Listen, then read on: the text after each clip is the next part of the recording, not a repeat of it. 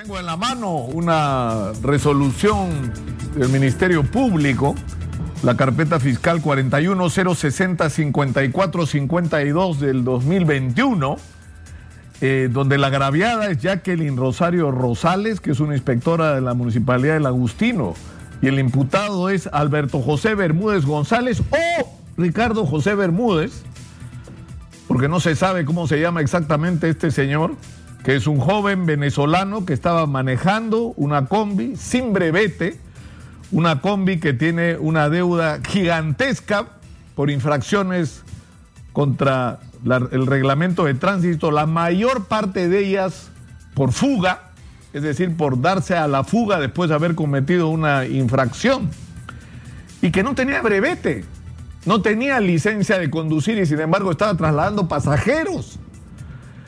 Entonces, esto en realidad, más allá de la indignación que produce la reacción del Ministerio Público o de una persona integrante del Ministerio Público sobre un incidente de tamaña gravedad, eh, es el problema de los venezolanos otra vez, que es un problema que nos negamos a reconocer como existente.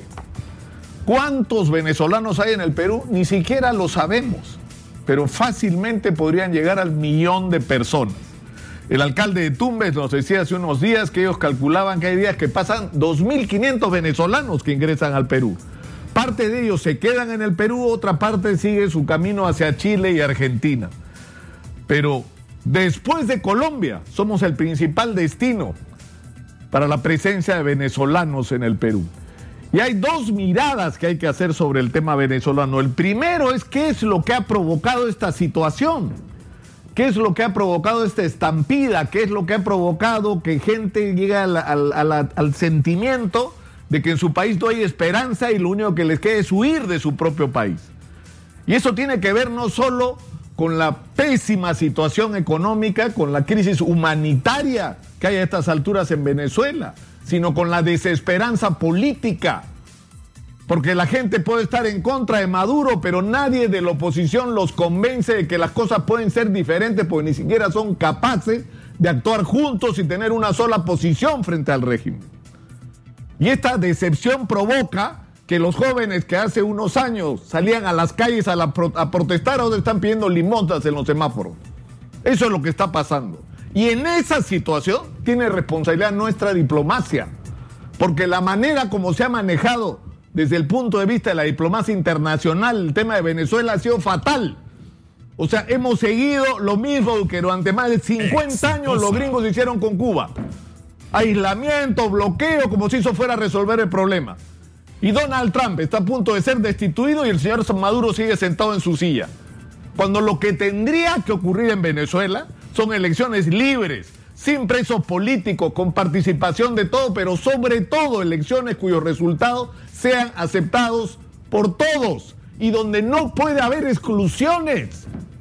Porque tienen que ir esas elecciones los chavistas que son una parte de la sociedad y todos los demás, sin exclusiones. Y eso que parece imposible es aquello por lo que deberíamos trabajar y no andar corriendo detrás de los diplomáticos norteamericanos que hablaban hasta de invasión. Donald Trump ganaba esta elección e invadía Venezuela. Y eso hubiera provocado una tragedia de dimensiones incomparables a las que ya estamos viviendo hoy. Pero eso es un lado del problema, es decir, la ni siquiera discutimos en el Congreso, ni siquiera se toman el trabajo de poner esto en la agenda. ¿Cuál es nuestra política exterior hacia Venezuela? Pero lo segundo son las consecuencias. Bueno, ya se hicieron las cosas mal y miren lo que pasó.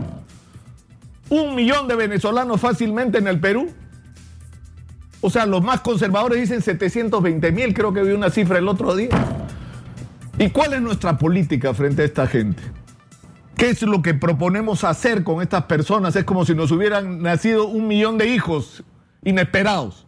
Esa es la situación en la que estamos, porque hay gente que necesita vivienda, necesita transporte, necesita educación, necesita salud y, necesita trabajo, por supuesto. Por supuesto. Entonces, ¿Cómo enfrentamos esta situación? De ninguna manera, no tenemos una política. Entonces las cosas se resuelven solas.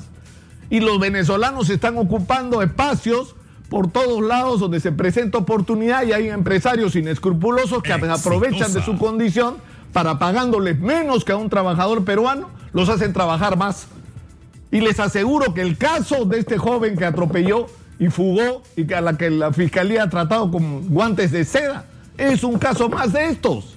Entonces necesitamos tener una política. Si esta gente se va a quedar en el Perú, hay que pensar el futuro del Perú con un millón de venezolanos como parte de nuestra población. Ya no somos 33 millones, somos 34 ahora. Esa es la realidad. Esa es la realidad. Y si esta gente o la mayor parte de esta gente se va a quedar, entonces discutamos cómo lo vamos a enfrentar. Les vamos a dar la nacionalidad peruana, les vamos a dar la residencia permanente, vamos a reconocer sus grados de estudios en los colegios y universidades para que puedan revalidarlos. Vamos a, reconocer los títulos de los profesionales para poder incorporar a la gente que es profesional altamente calificada para que nos ayuden a resolver nuestros problemas y cuál es la actitud que vamos a tener ante esa porción de venezolanos como este joven que son violadores de la ley. Porque hay asaltantes venezolanos, hay ladrones venezolanos, hay gente violenta entre los venezolanos. A esos hay que sacarlos. Pero necesitamos tener una política, no andar reaccionando cuando los problemas se presentan. Tener una estrategia como país frente a nuestros grandes problemas y el de los venezolanos es un gran problema. Y esto se va a poner peor, ¿ah? Porque una de las consecuencias de, las carencias e, económicas que están atravesando la inmensa mayoría de los peruanos es que hay poca chamba. Hay poco, es decir, hay, una oferta de trabajo que no alcanza para la cantidad de gente que está desesperada por hacer algo para llevar de comer a su casa. Y en ese contexto el problema con los venezolanos se multiplica.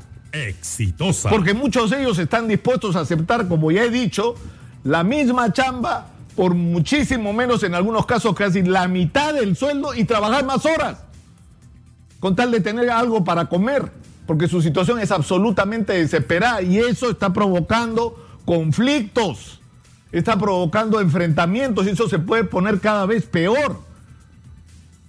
Pero francamente, de, de una vez, ¿no? Una respuesta y una alternativa. O sea, que no nos quedemos ahora en el castigo ejemplar a este venezolano que por violar la ley debería ser expulsado del país. Por supuesto que sí, para empezar, pero luego, por supuesto, haber cumplido sus, sus obligaciones con la justicia y pagar por la, por la responsabilidad de, sus actos. Pero acá, insisto, no solo está la discusión sobre el, el vergonzoso comportamiento de este representante del Ministerio Público, sino está planteado un problema de fondo y serio que tenemos en el Perú. ¿Qué hacía un joven venezolano sin brevete, sin identidad definida, manejando un vehículo de transporte público? ¿Quién diablos fue el empresario o la empresaria que contrató? ¿Cuánta gente más hay en esta condición? Se pueden caer de espaldas o se van a caer de espaldas porque la información se va a saber cuando empecemos a transparentar este, este tema y la situación de los venezolanos en el Perú.